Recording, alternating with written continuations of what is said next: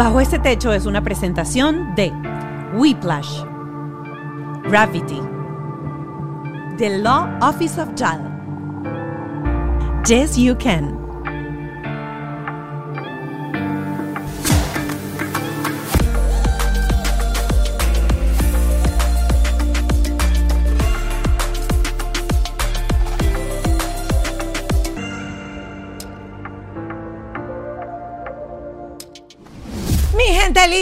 Bienvenidos a Bajo este Techo. Feliz de tenerlos otra vez aquí. Y yo me puse a pensar y yo digo, ¿será verdad que cada vez que yo voy a arrancar algo, que voy a salir en televisión, que voy a grabar el podcast, que me enfrento a algo nuevo, uno está ansioso? Porque la ansiedad es parte de nuestra vida, pero ¿a dónde está el límite entre ese proceso de nerviosismo normal, porque te vas a enfrentar a algo nuevo, y cuando la ansiedad nos desborda? La ansiedad de nuestros hijos. Los niños realmente pueden sentir ansiedad. ¿Qué pasa si vemos a nuestros hijos de repente eh, haciéndose daño, arrancándose pestañas? ¿Qué los pone ansiosos? ¿Cómo entender cuáles son esos síntomas? ¿Qué hacer si uno es el ansioso y de paso el hijo también es ansioso? ¿Cómo no pasarle esa ansiedad al hijo? Bueno, no se preocupen que hoy no vengo sola, hoy vengo con alguien que nos va a explicar y nos va a hacer entender qué podemos hacer si en nuestro hogar hay episodios de ansiedad, tanto en los padres como en los hijos. Y vamos a hablar de los hijos pequeños, de los hijos ya 7, 8, 10 años y luego, por supuesto, los adolescentes. Hoy me va a acompañar Grexi Albornet, hipnoterapeuta clínico certificado, especialista en biodecodificación de enfermedades, consteladora y podcaster de El Retrovisor y la autora del libro De la ansiedad a la iluminación. Así que, que en cómodo, tómese un vasito de agua, una gotica de valeriana, porque hoy le vamos a entrar a la ansiedad. Como siempre, gracias a nuestros aliados, la gente de Whiplash, mi agencia digital, la gente de Gravity, el estudio donde grabo, por supuesto Ken Medina, mi productor, y Ale Trémola, mi productor ejecutivo. Recuerden seguirnos en nuestras redes sociales, TikTok o Instagram, bajo este podcast. Eh, y por supuesto, eh, entrar al Patreon. El Patreon de hoy, pues, este, eso es una consulta con todos nuestros Patreoncitos. Ustedes nos mandan sus preguntas y ella pues va a ir contestando preguntas de nuestra audiencia en Patreon. Son 5 dólares al mes y siempre tenemos en los episodios normales eh, nuestro invitado junto a un terapeuta y un especialista tratando temas álgidos que hayan, hayan cruzado en nuestra conversación. Y ahora sí, estamos listos para recibir a nuestra invitada del día de hoy, Grexi Albornet. Y aquí está, yo estaba ansiosa. Yo, este programa que es de la ansiedad, yo estaba ansiosa de empezar este episodio antes de, de arrancar aquí nuestra, estábamos conversando y, y, le dije a Grexi que precisamente hace como, no sé, yo creo que tres años fue que yo las visité, una cosa así, así. cuando en el retrovisor. Y yo cuando salí de ahí dije, wow, primera vez que voy un, a, un, a un podcast, que en ese entonces todavía era así como que, ¿qué es eso? ¿Con qué se come un podcast? Y que hablaban precisamente de psicología, de terapia y, y de todas estas herramientas que tenemos hoy en día, que hoy cada vez son son más visibles. Creo que todavía no, no, están a la mano de todo el mundo, no todo el mundo cree que tiene que agarrarlas, pero cada vez se están haciendo como más visibles. Totalmente, fíjate, ahorita yo creo que después de, eso fue post pandemia, que ocurrió toda este, esta, esta toma de conciencia, donde las personas entraron en muchísimas crisis internas, donde hubo muchísima separación, donde las parejas se fueron al piso y por supuesto que eso exacerbó la necesidad de buscar ayuda porque yo no puedo con tanto, estaban lidiando con un tema, un temor de la muerte, porque cuando inició el coronavirus, todo el mundo sí. pensaba, bueno, era un virus y te vas a morir, claro. entonces se va a morir tu hijo, se va a morir tu papá y todo, y realmente tus personas conocidas estaban comenzando también a pasar por la enfermedad y muchísimos, bueno, pasaron a otro plano. Claro, eso le hizo mucho al ser humano reflexionar acerca de dónde estoy. O sea, es decir, puedo estar aquí, pero mañana no estoy. Entonces el temor de la mascarilla, el temor de esto, salgo, no salgo, cómo me relaciono, el ser humano entró en un caos maravilloso. Digo maravilloso porque realmente el ser humano iba mucho en automático, aún hay personas que van y eh, no pasa nada, está perfecto. Sin embargo, ya nosotros habíamos iniciado el podcast antes mm. de la pandemia. Mi necesidad siempre era de llegar a muchas más personas con el tema y el conocimiento de la importancia de estar sano mentalmente y emocionalmente. En ese entonces recuerdo yo que las personas cuando tú le decías, no, lo que pasa es que, bueno, este, tú eres producto de los traumas y es normal. Normal, ¿qué trauma? O sea, Yo ¿de no- yo no tengo trauma. No, no, y, No, no, no, y nadie tiene trauma. y todo y, lo, y, lo, y lo- y lo más cómico siempre es que la persona con muchos traumas te dice es que mi niñez fue perfecta. sí. No, no, no, pero es que mis padres estuvieron juntos. Sí, claro, no, yo tuve un buen ejemplo. Esas personas son las que tienen más traumas porque tienen los traumas silenciosos. Es decir, son los, son los tipos de traumas donde uno, el terapeuta, tiene que ir mucho más profundo y ciertamente a veces burlar la mente del paciente, porque él está en una posición de que no tengo un problema y mi pasado fue perfecto, es decir, aquí ni entres. Entonces, claro, el trauma está debajo de eso, está bloqueado. Entonces, no es tan sencillo ese caso. Yo siempre he dicho que la terapia más fácil es cuando la persona dice, bueno, a mí me violaron, esto ocurrió, esto ocurrió, y ya lo tengo claro, listo, ya sé a dónde voy. Simplemente voy a reprogramar, pero cuando la persona no lo tiene consciente, cuando la persona tiene comportamientos a lo mejor irracionales o fobias, que bueno, sí la tengo, pero yo no tengo nada que ver con eso, no sufrí nada con un carro, con un choque, no, no. Entonces ahí es cuando tú dices, bien, este es un tema un poco más ¿De dónde viene? correctamente. Y ahí entra, por lo menos mis técnicas, yo utilizo mucho lo que sería la hipnosis y la regresión, porque en el tema de técnicas a nivel cognitivo-conductual, a nivel de PNL, a nivel de psicoanálisis, en la clínica me he dado cuenta que para curar un trauma, de hecho ahorita voy a estar con uno de mis maestros, que es Brian Weiss, al cual Ay, lo amo lo también. que- sí, vamos a estar en intensivos. Este, y él siempre dice, porque él fue este, director de psiquiatría de aquí al Monsanay, y él siempre dice que si tú quieres curar a una persona de verdad, tú tienes que meterlo en regresión y reprogramar a profundidad. Porque es que la célula, la célula está cargada de una de, de- de toda esa información y la célula a veces, ¿tú, tú- cómo, le, ¿cómo le llegas? Totalmente. ¿Cómo le llegas a esa información Totalmente. celular? La importancia es hacer que el paciente recuerde cuándo fue el momento de origen. Y fíjate que el origen puede ser muy atrás. Puede ser vientre materno, Sí. puede ser, en mi caso, que nosotros manejamos la teoría, o yo manejo la teoría de vidas pasadas. Cuando yo voy al punto de partida o inicio del trauma, yo puedo hacer que la persona vuelva a asociarse. Porque, ¿qué es el trauma? El trauma es un evento en el cual yo no quise vivir, pero realmente, bueno, la vida me, me colocó a vivirla. Pudo haber sido una infidelidad, un asesinato, una violación, lo que sea. Y tuve que presenciarlo o vivirlo. ¿Ok? Puede ser en primera instancia o en segundas. Puede ser que vi que a Juan le pasó. O puede ser incluso que Juan me contó que le pasó. Y eso me traumatizó. ¿Ok?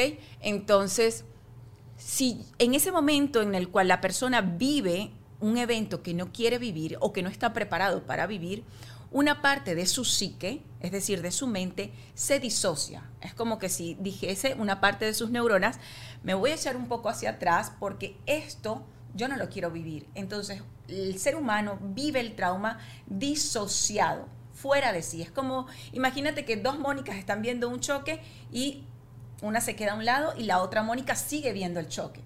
Bien, se dice que cuando sigues la vida, esa Mónica quedó suspendida en una línea de tiempo. Parte de ti quedó paralizada ya. Lo que hace la técnica o la terapia es que tú tienes que regresar a buscarte a ti misma y tienes que hacerte cambiar la manera en que tú viviste el evento. Y luego que yo te hago que tú cambies la manera en la que viviste el evento, sea cual fuera, yo nuevamente te regreso a ti y tú vienes asociada a ti. Por eso es que cuando entramos en temas de ansiedad o depresión, hablamos siempre de la despersonalización o de la disociación, que es cuando el ser humano está viviendo en automático una vida, sin embargo, no siento felicidad y eso que estoy haciendo algo increíble, no siento a lo mejor el ánimo y eso que tengo todo para hacerlo, pero realmente no estoy presente. ¿Ok? Y entonces ustedes dicen, bueno, pues este pues, episodio era de ansiedad y esta mujer me llevó para el trauma.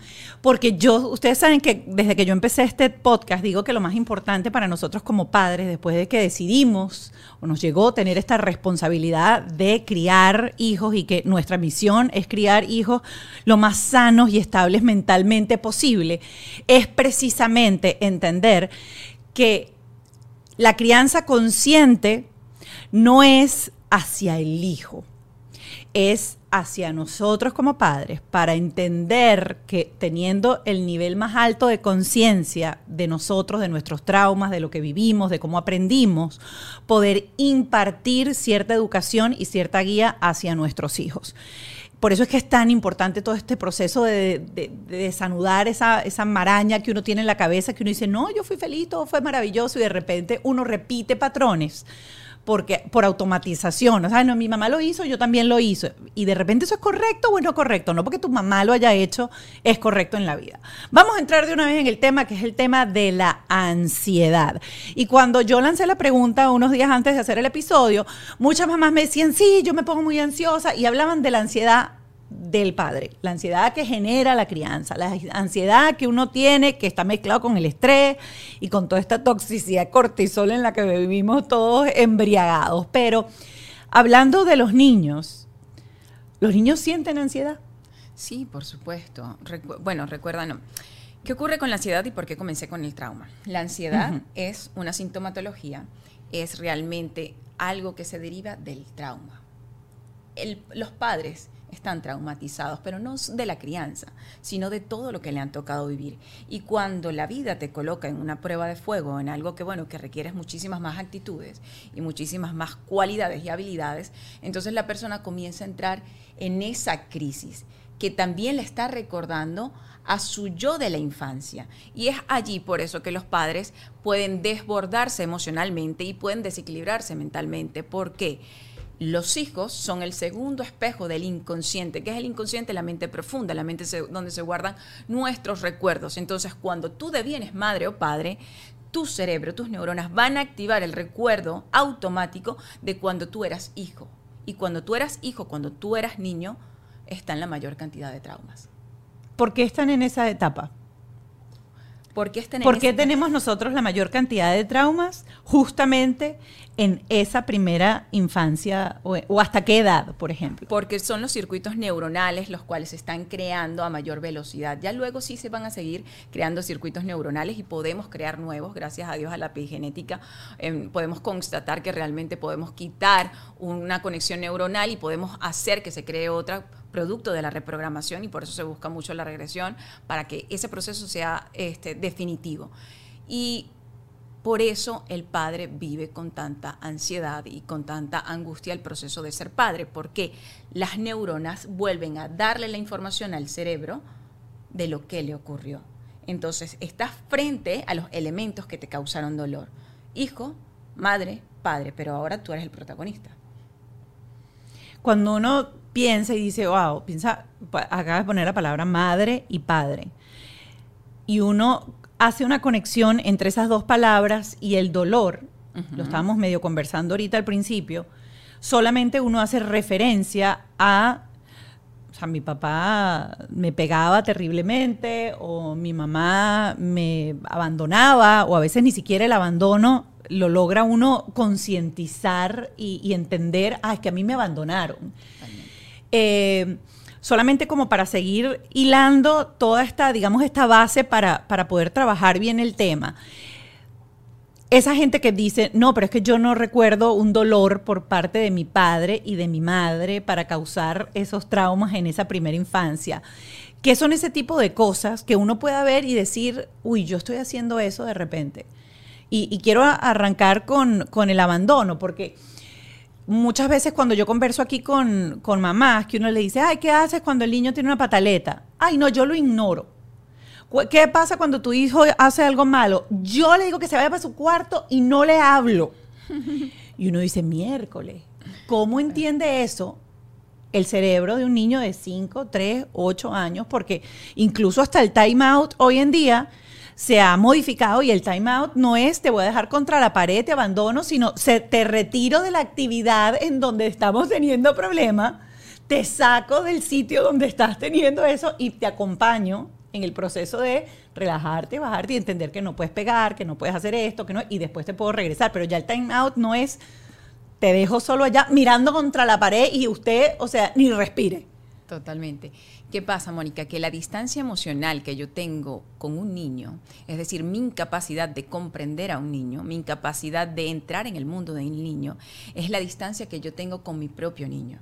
Si yo no he validado, si yo no he reconocido todas mis heridas y mis traumas, y por supuesto, más allá no me he permitido sanarla, va a ser imposible que yo sepa cómo manejarme con mis propios hijos. Entonces, ¿cuándo sabe una persona, un padre, que realmente tienes traumas que sanar? Cuando reacciona si tú reaccionas ante algo en la vida, sea lo que sea, desde el miedo, desde la ansiedad, desde la preocupación o de la sobreestimulación. No ves que hay madres que dicen, no, pero es que la, eliminan el azúcar, o sea, se van a un extremo. Tú dices, ahí hay un trauma. Porque se está alejando de lo racional. Lo racional que es el equilibrio del ser humano. Cuando una persona está teniendo un comportamiento fuera del equilibrio, esa persona tiene un trauma en correlación al tema. Sea con el físico, sea con la, sea con la comida, sea con la, la rutina. Hay madres que pierden su vida en una rutina perfecta, tanto que acaban ellas padeciendo con su salud mental. Pero, ¿cuál es el extremo? El extremo es que quieren hacer todo lo contrario a lo que sus padres hicieron con ellos. Entonces, se van igual al otro extremo. Están reproduciendo el trauma. Pero cuando tú eres un padre flexible, consciente, que realmente no tienes por qué perder el estribo, sí hay cosas que nos hacen acelerarnos más, pero a lo mejor una persona consciente te dice, ya van, estoy muy acelerado. ¿Qué sentido tiene? ¿Sabes que no pasa nada? Si tienes que comer esto, come. No hay rollo. Porque entiendo que lo principal es que el niño me vea a mí en calma, y llevando el control de la situación. Ahora que dices esa frase, yo, todo, todo esto empezó eh, en, mi casa con mi esposo con un libro que nos llegó a la mano que se llamaba eh, Screen Free Parenting, Paternidad Libre de Gritos. Este, está entre los libros que siempre colocamos como, como los que recomendamos y es un libro súper sencillo de leer. Es de este tamaño, o sea, pero de verdad se lee en el baño, literalmente. Usted va para el baño y se lo terminó de leer. Y justamente ese libro lo que nos enseñó en ese primer año de, paternidad es que lo más importante es la calma del padre, la calma del de el cuidador principal que si tú estás en calma, tú puedes manejar la situación. Y cuando yo vi eso, yo decía, wow, ¿cuántas veces uno está de repente en un restaurante y el niñito es un niño, está brinca, salta, está jugando? Uno pretende que el niño esté media hora antes de que llegue la comida sentada, después que esté media hora mientras come y después otra vez la media hora después. Y los niños no son así. Y él describe en ese libro una, porque él era terapeuta de familia hasta que tuvo su hijo y después que tuvo su hijo, se, o sea, él modificó absolutamente todo porque él se encontró ese día en ese IHOP saliendo del IHOP a pegarle tres gritos al niño y cuando él dijo, ¿qué hago yo aquí pegándole tres gritos al niño cuando soy yo el que no está en calma? Totalmente. Él ganó, el niño ganó. Por supuesto, pero de ahí, de ahí vamos. Es que la muchas veces la mayoría de los seres humanos comienzan a aprender cosas, bueno, voy a hacer como ser la mejor chef, y, o sea, pero no van, ¿por qué yo necesito ser la mejor chef? O sea, ¿cuál es mi afán a que esto tiene que comerse así? Hasta, ¿qué, ¿Qué pasa conmigo? Eso tiene una respuesta toda en el inconsciente. Yo pienso que si el ser humano, mientras más se conozca, mientras más haya aceptado, validado, recordado, hacer, hacer las paces con su pasado, es de vital importancia desde ser padre. Y si ya lo eres, comienza a hacerlo porque realmente es lo que te va a dar a ti las herramientas y la calma para poder aceptar a otro ser humano que te está recordando a ti en diferentes etapas. Eso es lo que es el hijo. Eres tú a los 4, 5, 6, 7, 8, 9 y 10. Ese eres tú. Volviendo al tema de la ansiedad, ¿cómo puede uno como padre, ya, ya sabemos que viene o, está muy ligado al, al trauma? Totalmente. ¿Cómo puede uno, porque de repente uno como padre no está consciente de qué fue el trauma que causó ese episodio de ansiedad? ¿Cómo uno puede empezar a ver esas señales? Y vamos a dividirlos de repente entre los, los toddlers, los, niños pequeños, o después los niños entre los 7, 8, 10 años, que ya son como un poquito más conscientes de sus emociones, este, ya, ya son más, ya, ya logran controlarse más, ya, ya la explosión del, de los tantrum y las pataletas, esos desbordes emocionales ya son un poquito más, eh, son ellos más conscientes de ello. Y luego, obviamente, lo que yo creo que me aterra más, sobre todo los que vivimos en este país, en Estados Unidos, son la, adolescencia, en donde empezamos con aquella cosa de probar quiénes somos, de querer quiénes somos, y en donde eh, hoy en día pues hay tanta, tanta, tanta enfermedad mental o tanto, tanto problema de salud mental en nuestros adolescentes y los padres no tienen las herramientas, no tienen nada ni siquiera para darse cuenta que algo está pasando. Totalmente, yo creo que hay elementos que tenemos que cuidar. Primero, el padre como responsable y cuidador debe realmente vigilar el entorno del niño y el entorno familiar. Yo tengo un maestro que siempre dice, bueno, pero es que si no lo puedes meter en la mejor escuela, eso es tu problema. Así de duro ese es tu problema. Tú tienes que velar como padre, buscarle el mejor lugar para el niño. Y que el mejor lugar no es el más caro, el No. mejor lugar es el que mejor se adapte a cada hijo. Y aquí hemos tenido padres que han dicho, yo tenía mis tres hijos en un lugar y entendí que de repente la segunda, la primera, la tercera no encaja ahí y me la llevé a un lugar más pequeño, un lugar más grande, un lugar más esto, para que esté en el mejor lugar para esa personalidad y para ese niño. Totalmente. Lo segundo es cómo estás acompañando tú al niño a que exprese sus emociones.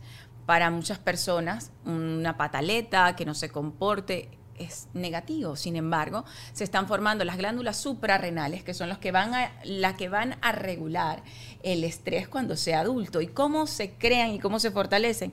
Con la rabia si el niño puede expresar la rabia, si el niño puede gritar, si el niño puede patalear de una manera que no le haga daño a nadie, sino que el padre consciente lo acompañe en la pataleta, el niño va a ser un adulto sano. Claro, pero todo el mundo es que, cállate ya, no sé qué, hazme el favor. Ayer mi hija estaba llorando en el, en el ascensor porque no logró tocar el botón, algo así. Mi hijo tocó el botón antes y justo una señora se mete dentro y empieza, Big girls don't cry, niñas grandes no lloran. Y yo por dentro, y que hija, sí, sí puedes llorar. Y la señora seguía, no, no, no, no, no, mírate, niñas grandes no lloran. La niña tiene tres años, señora.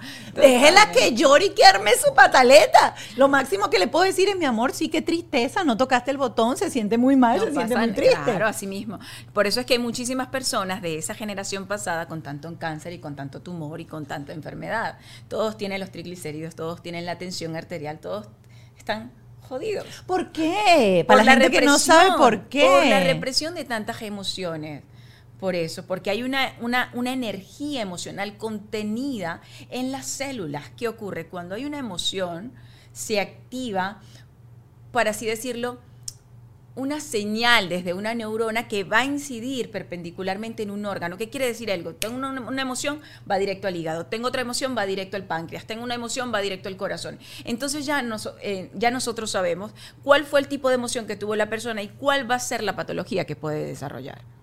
Entonces tú dices, no, pero es que nosotros no nos trataban así, claro, no, eras una, era, en aquel entonces se reprimían las emociones, no llorabas, y si llorabas te pegabas, entonces, entonces era peor que tú realmente te expresaras, y lo que hiciste fue comenzar a tragarte lo que sentías, los conflictos, los traumas, los abusos. ¿Por qué crees que nadie hablaba antes sobre los abusos? Porque realmente no era aceptado. Por eso toda esa generación comenzó a morir de cáncer y de tumor. Hay un libro que se llama, yo que aquí siempre voy dando literatura porque a mí me parece que la gente cuando aprende y cuando tiene información es cuando empiezan los cambios. Se llama Cuando el cuerpo dice no, When the Body Says No, de Garbor Mate. Excelente Eh, ah, profesor de trauma. Amo ese señor. Eh, es un canadiense. Lean ese libro y van a empezar a entender eso que acaba de decir Grexi ahorita. Exactamente eso. Cómo están linkeadas todas nuestras emociones a todas nuestras enfermedades. Ajá. Vamos ahorita, por ejemplo, y vamos a ir poniendo ejemplos. Tienes el niñito chiquitico, se cayó o no, hizo algo. Por ejemplo, agarró, como mi hija, por ejemplo, o mi hijo, mi hijo, cuando era chiquitico, agarró un labial mío y la alfombra blanca de mi apartamento, él decidió pintar y hacer un cuadro con labial en mi alfombra. Claro que yo me ataqué cuando vi la alfombra blanca, sí. Ahora, ¿qué pasa si uno como padre reacciona? ¿Qué te dije que eso no sé qué, que no sé qué? Como el, portazo así en la mano. Yo no le pego, pero yo sí le doy su palmadita así. Y empieza aquella situación, el niño estaba jugando, literalmente. No tenía conciencia de que esa cosa que se llama alfombra blanca se podía o no rayar. Pero la reacción del padre es una reacción sobre, eh, o sea, Estimulada. ex- estimulada, es una reacción que en ese momento genera pánico, porque vamos a estar claros, ese niño tiene dos años y medio, tres. Tú mides cuatro veces lo que mide él y de paso te conviertes en un ogro en ese momento. Ese momento de estrés para el niño puede generar luego procesos de ansiedad.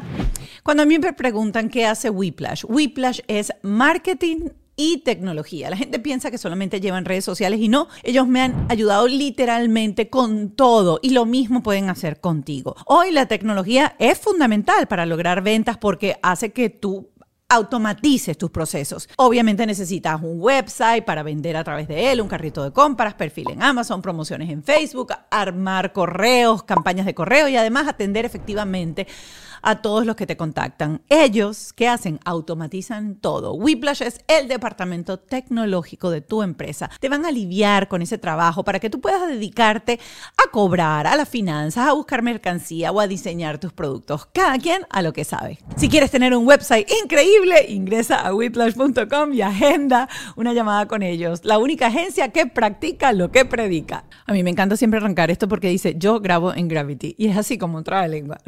¿Quiénes son? Son un one-stop studio. Es un espacio donde no tienes que preocuparte por nada. Ellos cuentan con todo desde los backdrops, la iluminación, la sala de espera, de maquillaje, el cafecito que te vas a tomar abajo, todo, todo lo que puedas necesitar en tu sesión de fotografías, en la grabación de tu podcast, en tu creación de contenido, lo que necesites. Si quieres hacer lo mismo que yo, visita su página web gravity.com o síguelos en sus redes sociales arroba gravity para conocer más sobre sus servicios y membresías. The Law Office of JAL es la oficina de abogados del abogado, valga la redundancia, Juan Antonio Lozada. Son los abogados que yo recomiendo, con los que he estado en contacto durante mucho tiempo. De hecho, mi mamá está haciendo todo su proceso de ciudadanía con él. ¿Qué me gusta? Que no deja pasar un solo detalle cuando monta tu expediente. Te pregunta hasta cosas que tú dices, pero ¿para qué me está preguntando eso? Bueno, porque quiere que no te peles por ningún lado, quiere que no tenga ningún fallo por ningún lado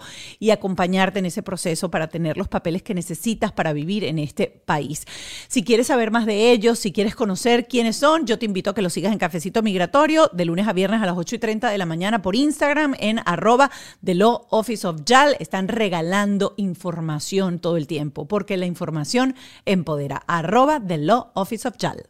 Yes, you can. Miren, yo les voy a dar mis dos favoritos para el verano y son las aguas de aloe vera saborizados. Esta que tengo aquí es de flor de Jamaica, pero la hay de durazno o melocotón, la hay de mango y la hay de piña. Y esto se llama celufita.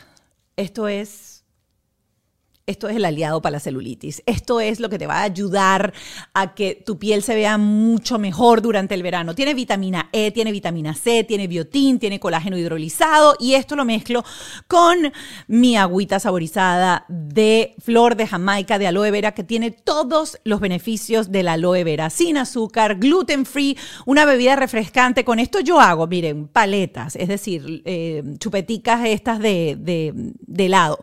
Hago margarita hago eh, gelatina, todo lo puedes hacer con esto, es sugar free y es súper rico. ¿Dónde lo consigues? En yesyoucan.com. Empieza tu proceso de transformación y di igual que miles de personas, yes you can. Estos episodios en donde tenemos esta conversación cercana con un terapeuta nos tiene que abrir más los ojos para entender lo productivo que es para nuestra vida poder hacer terapia. Tener, como yo digo, un coach que te sirva de espejo, que te haga las preguntas que tú necesitas para salir adelante. Si tú te estás encontrando en ese momento de tu vida en donde repites patrones, en donde siempre estás metido en la misma circunstancia, en donde estás pegado a una emoción, sabes que se puede ser adicto a una emoción, a la tristeza, a, la envidia, a la depresión, tus neuronas se quedan pegadas a esa emoción. ¿Cómo salir de eso? Existen herramientas y esas herramientas las tienen los terapeutas. Y yo sé lo que vas a decir, vivo en Australia, vivo en Grecia, no hablo el idioma, los costos de la terapia son altísimos. Bueno, quiero decirte que existe algo que se llama Opción Yo y es una plataforma en donde vas a poder tener acceso a terapia desde tu dispositivo móvil a un precio increíblemente accesible. Date la oportunidad cambia, quítate esa nube negra de arriba y prueba opción yo. Sí, claro, puede generar un trauma, porque si es primera vez que he visto a papá, sí, sí, dependiendo de la intensidad, todo puede generar un trauma, Mónica, a lo largo de la vida. Por eso es que realmente también tenemos que enseñar a nuestros niños, ya luego cuando estén un poco más grandes, a tener herramientas para enfrentarse a la vida. Y la vida a veces puede ser muy dura. Siempre digo que un padre sobreprotector a lo mejor es el que peor daño hace cuando trata de que al niño no lo toque nadie, no vea ninguna pelea, no pase nada. Entonces él lo que trata es hacer una realidad solamente para él. Y cuando va al mundo exterior dice, pero ¿qué es esto? Yo esto no lo sé caminar. Y es un ser humano sin herramientas. Es decir, El que reprendamos de cierta manera a un niño y que de vez en cuando te desbordes de, de, alguna emocionalidad, no le va a pasar nada. Porque tú has sido un excelente padre, tú lo vas a acompañar después, después tú te regulas, pero que evidentemente no sea un patrón. Sin embargo, a veces nos vamos también al otro extremo de cuidarlo tanto y siempre psicológicamente, si yo lo aíslo de todos los conflictos del mundo, yo lo voy a matar en vida. Y luego van a ser los conflictos los que le genere la ansiedad. Es yo que quise poner ese niño sí va a tener ansiedad. ¿No ves que hay niños que a lo mejor han pasado por padres separados, do- violencia doméstica y no tienen ni ataques de pánico? Son unas personas que manejan grados de estrés excelente, pero cuando te vas a la otra moneda, a la niña que la metieron en todo privado, siempre la cuidaron, nunca gritaron en casa, ansiedad, ataque de pánico, insomnio, depresión, y tú dices, llama, espérame, ¿qué pasó aquí? Si delante de esa niña no hubo un conflicto no tiene las herramientas para enfrentarse a los conflictos. Ajá. Entonces, por ejemplo, porque ese es el otro problema. Entonces, las familias en donde están todos los niños enfrentados a, a los... ¿Cómo? Ya va, voy, voy a organizarme para que las dos cosas se expliquen, porque están los dos, los dos eh, eh, Escenarios. escenarios. Está el niño que está sobreexpuesto a conflictos, papás violentos, violentos entre ellos, violentos cada vez que hace algo mal. El niño empieza a desarrollar como aquella coraza de, ok, este, este es mi medio ambiente, aquí Hay estoy. ah, ah, exacto. Está entrenándose. Ajá. Pero sin embargo, todo ese tipo de cosas también dejan cierto tipo de secuela. Ahí hay un elemento importante. Si hay un cuidador que le acompaña y lo comprende, no. Es decir, papá se desbordó, mamá, hija, tranquilo, papá está fuera de sí, cuéntame cualquier cosa, vamos a dejar que se le pase, a ese niño no le ocasiona trauma. Ok. Si hay un adulto que acompaña al niño que está pasando por una situación difícil o vio algo difícil o pasó hasta por una violación, si hay el adulto que se da cuenta y dice, yo te miro, vamos a conversarlo, yo te ayudo, difícilmente haya trauma. Entonces es interesante, por ejemplo, si en casa se desborda uno, que el otro sepa que tiene que estar acompañando ese, de- ese, de- eh, eh, a ese niño. Y si se desbordan los dos en momentos diferentes, pues saber que si fue papá el que se desbordó, mamá va a tomar las riendas en ese momento, o si fue mamá la que se desbordó, papá es el que va a tomar las riendas en ese momento. Ahora, mi hija tiene 15 años, mi hijo tiene 16 años y yo mantuve ese muchacho, pero envuelto en emboplaje, en una burbuja. Ese muchacho no salía, pero ni a desfile carnaval. Y, y ahora está adolescente y empezó todo esto y empiezo a ver señales de ansiedad. ¿Cuáles son esas ah, señales de ansiedad? Yo estaba comentando en mis historias que una vez en, mi médico de, medicina eh, alternativa había un niñito que lo estaban viendo porque el niñito tenía ocho años y se arrancaba las pestañas. Tenía una cosa que se arrancaba las pestañas y él dijo, mira, aquí tienes que ver cuál es el motivo, cuál es la razón emocional por la cual él está Claro. Haciéndose daño de, de- una manera. Pero eso es una muestra de que hay ansiedad, de que hay un trauma, de que hay, algo. Pero ¿cómo hacer con ese niño que llegó a la adolescencia, por ejemplo? Cuidadito por todos lados, no sé qué, ese niño, imagínate, jamás, ni con la ropa sucia. Y entró ahora en este mundo y sobre todo en este país en donde ya termina high school y arranca todos y se van para otros estados y empieza una vida como que totalmente diferente a en casa.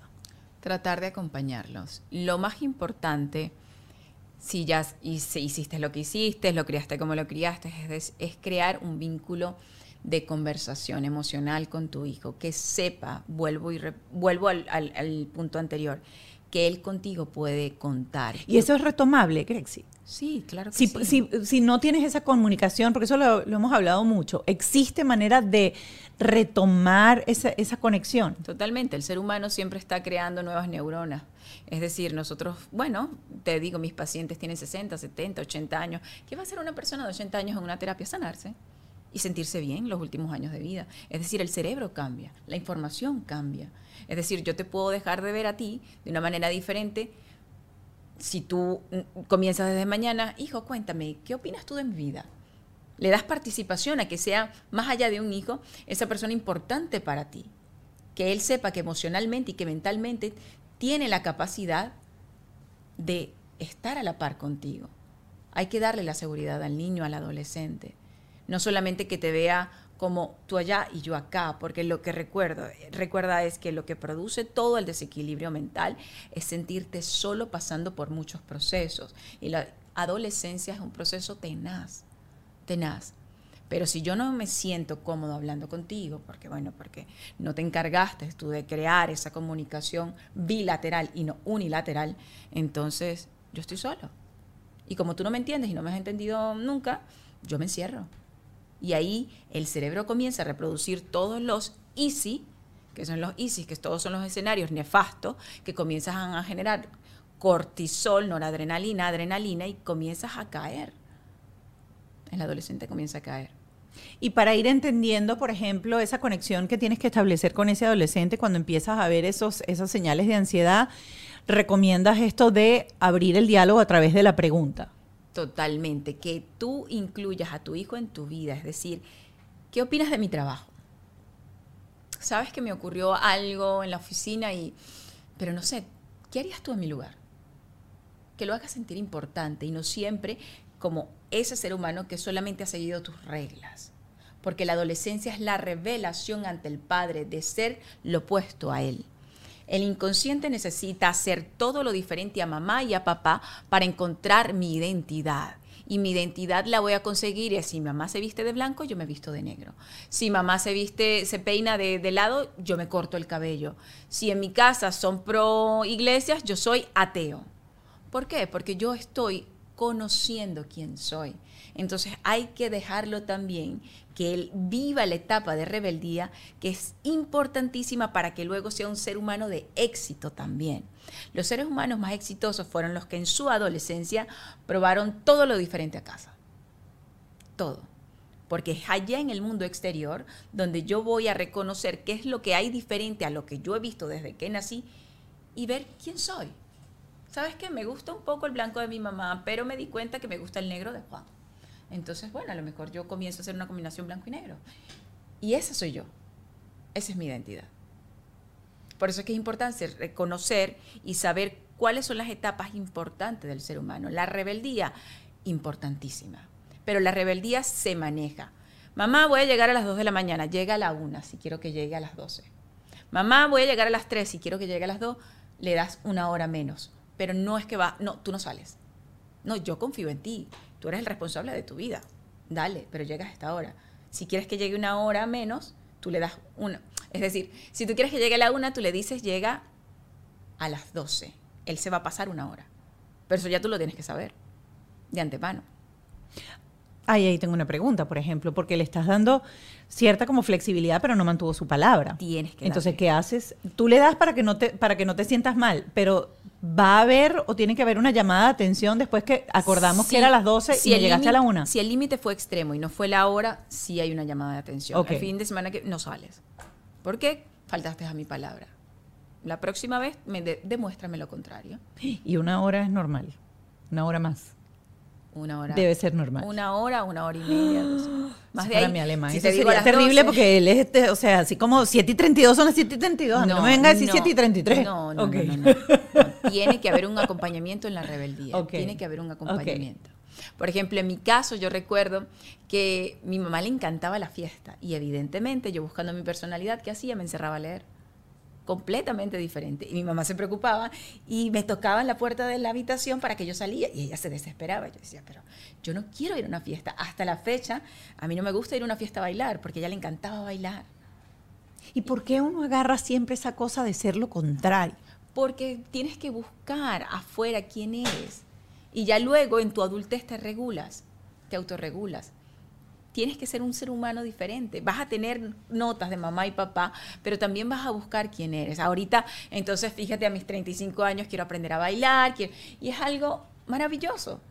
Maravilloso, pero ella nunca tampoco me obligó a nada. Sí me acompañaba y me sacaba a las discotecas, en mi país se decía así, que o sea, me, me, me decía, tómate esto, tómate este trago, y la verdad nunca fui un extremo porque tampoco fue prohibido.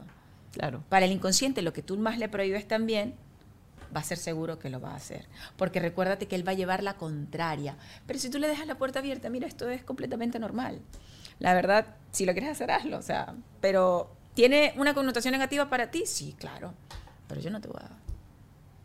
Mucha gente en las preguntas que, que mandaban decían, ¿desde qué edad se puede notar esa ansiedad en, los niños? No, desde muy pequeños. Tú puedes ver un bebé con ansiedad. Eso tiene que ver con cómo se está sintiendo la madre en el embarazo, cómo se ha sentido en el parto. Todo el proceso desde que el niño fue concebido es, es importantísimo tratarlo en terapia porque el niño lo que hace es el reflejo emocional de mamá. ¿Cómo se siente mamá en correlación al esposo? ¿Cómo se siente mamá en correlación a su cuerpo? ¿Cómo se siente mamá porque la mujer pierde la identidad cuando se vuelve madre? Cuando estás en el posparto pierdes el quién soy yo, por eso entras en depresión. Y es normal que todas entren en depresión. Yo no, no he visto la primera que no hayan entrado en un proceso de ansiedad o depresión después del parto. Todavía no. Mira, nosotros siempre eh, traemos a colación esta frasecita que nos decían, sobre todo en la época de nosotros, los padres, porque lo digo yo. Tu mamá, que era la rumbera, la que te presentó el alcohol y te dijo, mire niña, salga, deje los libros, despierte. ¿Te ponía algún porque lo digo yo, Grexi? No, para nada. No. nada. Ya después que yo no salía me dejaba tranquila.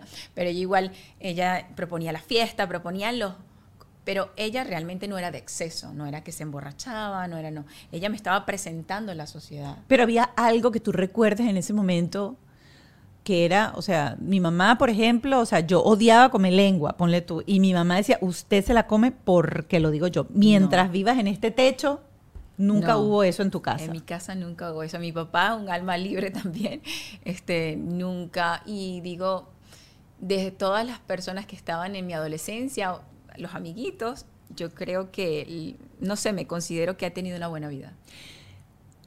¿Qué huella deja eso que un padre le diga al hijo, o sea, usted se come eso porque lo digo yo, o el otro día alguien nos estábamos comiendo, ah, em, Diana Marcocha nos hablaba que la mamá era con la ropa, o sea, usted se pone eso porque lo digo yo. Y, siempre traigo esa frase esa eh, a, colación en mis programas porque uno siempre recuerda algo que tus papás eran como intransigentes y era una cosa, o sea, pero ¿por qué tengo que jugar tenis si no me gusta? Usted juega tenis porque lo digo yo, porque mientras viva bajo este techo, aquí se hace lo que yo diga. Afecta tu autoestima, porque cuando yo tengo que hacer algo que me imponen, es decir, yo no tengo validez y si yo no tengo validez es porque no tengo la capacidad cognitiva, no tengo la inteligencia, no tengo la sabiduría para saber qué es lo que es correcto. Pero cuando a mí me permite, mi papá siempre me decía una frase que eso me quedó mucho en la mente y es, yo confío en ti. Si esa es tu decisión, yo confío en ti. Y sé que, pero ahí ya me estaba condicionando. Y yo decía, no, yo tengo que hacerlo mejor. Ajá, y ahora me, gusta, me, gustó, eso. Pero te voy a ponerme otra vez yo como ejemplo. Em, en mi casa se hablan tres idiomas.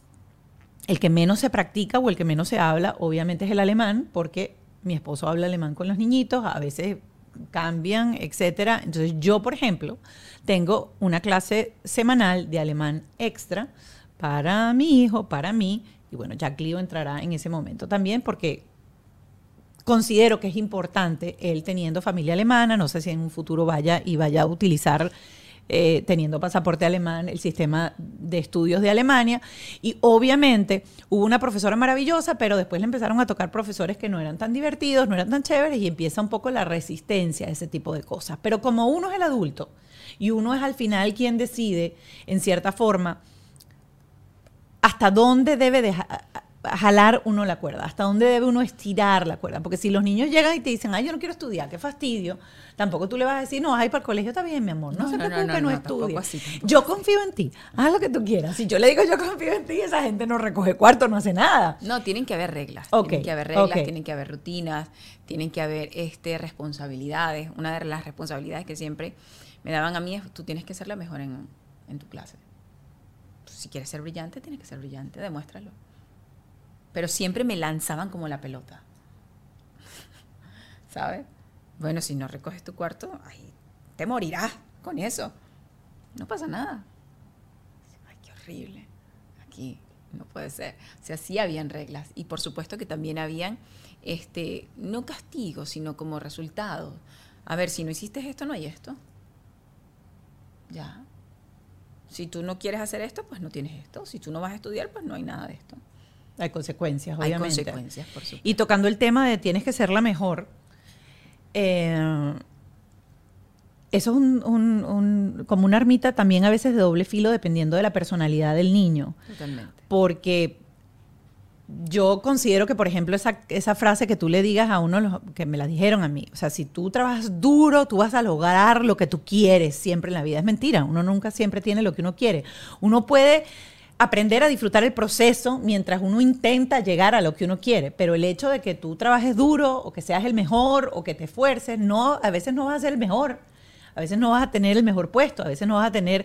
Y lo hablo desde un punto muy personal porque yo sé que de repente hay gente que dirá, no, pero ella tuvo una carrera muy exitosa en Venezuela o tuvo algo. Y yo siempre sentía que yo no estaba donde yo tenía que llegar o esa vocecita de mi papá, que a mí no me importa lo que tú seas, si tú dices que vas a ser barrendera, que si tú vas a hacer esto, tú tienes que ser la mejor. Y uno siempre siente que uno está como que no, no estoy dando la talla, no estoy dando la talla. Ahí entra, Mónica, mucho lo que son los valores de casa, los valores eh, de fe, los valores en qué se cree, cómo se alienta. Por eso es que yo siempre voy al equilibrio. Por ejemplo, en mi casa mi papá era un profesor universitario, pero él era muy pro, este, tienes que ser feliz, haz lo que realmente te mueva, la vida hay que disfrutarla, no te apegues a esto, las cosas. Entonces yo creo que tener una conciencia muy holística, holística quiere decir muy global, en correlación a la vida, los conceptos primarios, que, quién eres, a qué has venido, te vas, explicarle bien ese proceso al niño o al adolescente es importante. Por ejemplo, con mis niñas yo las tengo en colegios eh, religiosos porque pienso que la fe es el primer valor que el ser humano tiene que tener anclado. Un ser humano sin fe es un ser humano sin ancla o sin vela. Y es fatal, porque lo veo en mis terapias. La persona con crisis más profunda no tiene fe. Y no es que la haya perdido, sino es que no se la inculcaron. Y es otro valor más que se inculca. que se sea cual sea la, la- religión. Eh, y cuando, cuando te nombro esto, que te estaba diciendo, tiene también mucho que ver con, con la personalidad de cada hijo, porque la misma frase se la decían a mi hermano. Y la asumimos de manera totalmente diferente. Y hoy en día lo sé porque la he terapiado mucho y entiendo cómo, cómo me afectó, de qué manera me afectó y por qué a mí me afectó de una manera tan diferente a él la misma frase, porque al final la frase no las decían a los dos. Claro. Porque todo ser humano tiene un requerimiento diferente. Y te vas a dar cuenta, si eres un ser humano, si eres un adulto con distancia corta emocionalmente hacia tu niñez, tú vas a poder comprender que Juanita, tu hija mayor, necesita un vaso de agua. Pero también vas a comprender, porque estás conectada contigo y puedes conectar con el otro, que Pedrito necesita solo dos dedos. Entonces no tengo por qué yo hablar de la misma manera con Pedro que con Juan. Pero eso te lo da la salud interna que tú ya tienes. Cuando tú comprendes y cuando tú conoces quién fuiste, qué te pasó y todo lo... Porque todos tenemos, tenemos heridas. Lo que mamá lo mejor hacía excelente, yo lo tomé como una ofensa. Y vaya usted a saber de dónde. Ahí entro yo en temas de vidas pasadas. ¿Ok? Entonces, porque le da el sentido a todo y es lo que me ha sanado a los pacientes más rápido. Entonces dice, pero ¿por qué Juan y Pedro? Si entonces, claro, son dos completamente seres diferentes, tienen requerimientos diferentes, pero si yo tengo la conciencia y puedo conectar conmigo, puedo conectar con él y con él. Si yo no puedo conectar con mis necesidades, yo no conecto con nadie. ¿Cómo afecta la ansiedad en la conducta? ¿Cómo afecta la ansiedad en, en una persona?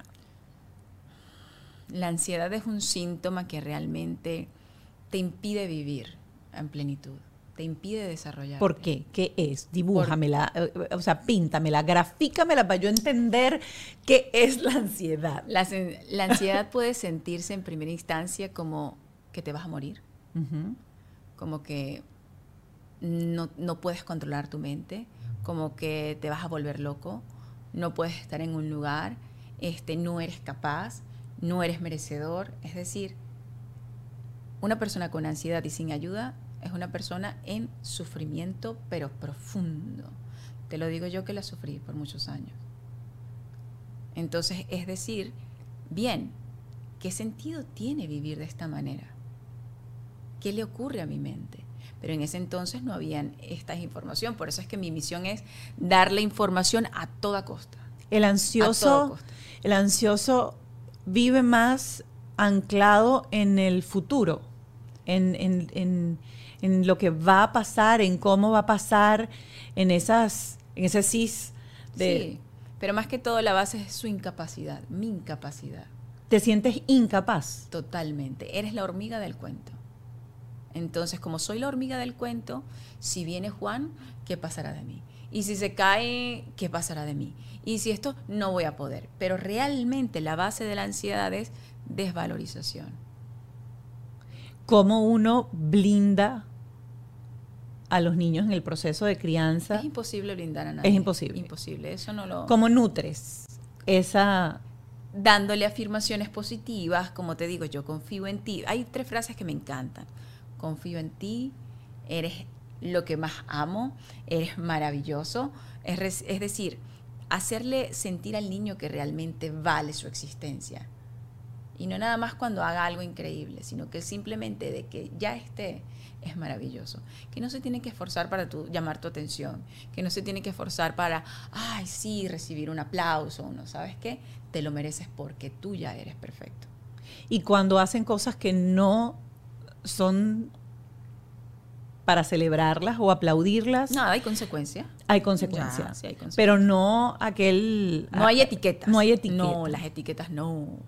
Eso no se toca. Es que ahí no se entra. Las etiquetas positivas sí. Las etiquetas negativas no se tocan. Ok, ok. Entonces, ¿existe una consecuencia? Por supuesto. Y listo. Pero está, hiciste lo mejor que pudiste. Todo pues. lo, que, lo que el niño escuche en esa etapa lo va a creer como tácito. Es decir, si tú me estás diciendo que soy tal, entonces yo lo soy. Y si mi mamá me lo dice, que fue la que me dio la vida, que es el Dios de todo niño aquí en la tierra, y el otro Dios es papá, si ellos lo dicen, pues. Ayer, por cierto, estaba leyendo un, un, paper que me llegó súper interesante, en donde había un estudio de las zonas del cerebro que se encendían cuando tú tenías un monólogo contigo y cuando tú en una conversación, al principio era una conversación, cuando yo hablo, qué lugares del cerebro se activan y cuando yo recibo de la otra persona externa, qué lugares de mi cerebro se activan. Y resulta que cuando tú te hablas a ti mismo y estás en ese monólogo interno diciendo es que hice esto, no hice esto, no sé qué más, se activan la zona del cuando tú escuchas. Totalmente. Entonces tú estás pensando que todo eso que te lo está diciendo, te lo está diciendo todo el mundo. Es decir, cuando uno dice es que yo soy no sé qué, yo no sé qué, es como si te lo estuviese diciendo el mundo entero. Qué interesante eso. Totalmente, por eso es que en el tema de la ansiedad lo primero que se toca es el diálogo interno.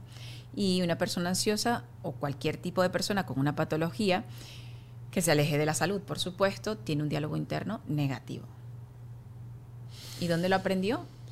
En el pasado, las creencias, las creencias son las que hacen los pensamientos. ¿Y de dónde se genera una creencia? De un evento que no quería vivir, si es negativa. Un trauma.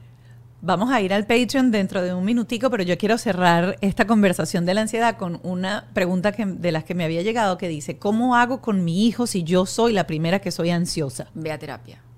No hay negociación, ve a terapia. No hay nada que te lo vaya a quitar por sí solo. Qué mejor cierre que eso. Ustedes saben que yo ando mandando a todo el mundo para terapia todo el tiempo. no, eso debe ser horrible. Y lo peor es que a veces tu círculo cercano dice, ahí viene ella otra vez a hablar de la bendita terapia. Mira, yo tengo un dicho, tú primero guardas de tu mensualidad para la terapia y luego para el mercado, no es al revés. No es al revés. Porque la terapia te va a dar a ti, te va a dar a ti las posibilidades, las herramientas para tener el sueldo que tú quieras. Ya, ahí lo, ahí lo tienes. Vaya para terapia, como tienen que ir para Patreon. Eh, nos vamos a ir a Patreon, vamos a ir a contestar eh, las preguntas que me dejaron tanto en el Patreon como en mi red social. Por cierto, antes de despedirme, quiero abrir mi regalito porque hoy llegué regalada. Grexi. Ay, espérate. Me trajo mi regalo para acá. Ese es el kit romper, rompe el vidrio para los, para los que han sufrido ansiedad, tienen ansiedad, estrés, depresión. Así que lo voy a abrir aquí. Las redes sociales de Grexi están aquí para que las sigan. De paso, siempre tiene contenido súper interesante. Este, si estás todavía dudando y no quieres ponerse presupuesto para ir a terapia, lo primero que tienes que hacer es escuchar a terapeutas en las redes sociales para que tú veas la importancia de por qué tienes que ir a terapia. Y tengo aquí de la ansiedad a la iluminación, mi librito, ya me lo voy a leer. Este va a ser de los que se leen chévere rápido. Totalmente, porque la persona que tiene ansiedad, que se siente mal, necesita algo limpio, conciso y rápido. Entonces es un manual terapéutico donde vas a trabajar la base de los pensamientos negativos, que son las creencias. Gracias, Grexia Albornet, hipnoterapeuta. Hoy nos acompañó en este especial de la ansiedad aquí en Bajo este Techo y nos vemos en el Patreon. Recuerden que son tan solo 5 dólares al mes y van a tener siempre acceso a contenido con nuestros terapeutas, eh, herramientas, respuestas a sus preguntas a través de ese espacio. Se les quiere mucho. Gracias, Gracias, por esta, a ti, Mónica. Esta conversa. Bajo este Techo fue una presentación de Whiplash. Gravity, The Law Office of JAL, Yes You Can.